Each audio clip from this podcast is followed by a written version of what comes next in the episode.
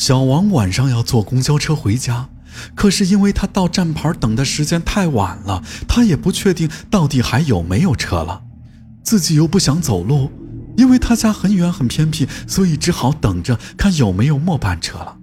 等啊等啊，他正觉得应该没有车的时候，突然看见远处有一辆公交车出现了，他很是高兴的去拦车。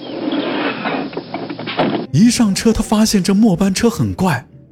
照理说，最后一班车人应该不多，因为路线偏远。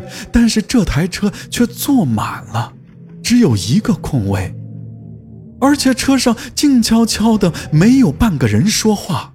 他觉得有点诡异，可是仍然走向那个唯一的空座位坐下来。那空位的旁边有个女的坐在那里。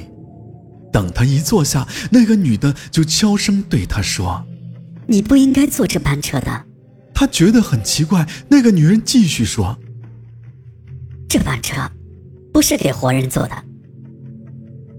你一上车，他们就会抓你去当替死鬼的。”小王很害怕，可是又不知道怎么办才好。结果那个女的对他说：“没关系，我可以帮你逃出去。”于是他就拖着他拉开窗户跳了下去。当他们跳的时候，还听见车里的人在大喊大叫着：“竟然让他跑了！哎，竟然让他跑了呢？”等他站稳的时候，他发现他们站在一个荒凉的山坡。他松了一口气，连忙对那个女的道谢：“哎呀，真是太感谢了，太谢谢你了。”那女的却露出了奇怪的笑容：“哈 哈现在终于没有人跟我抢了。”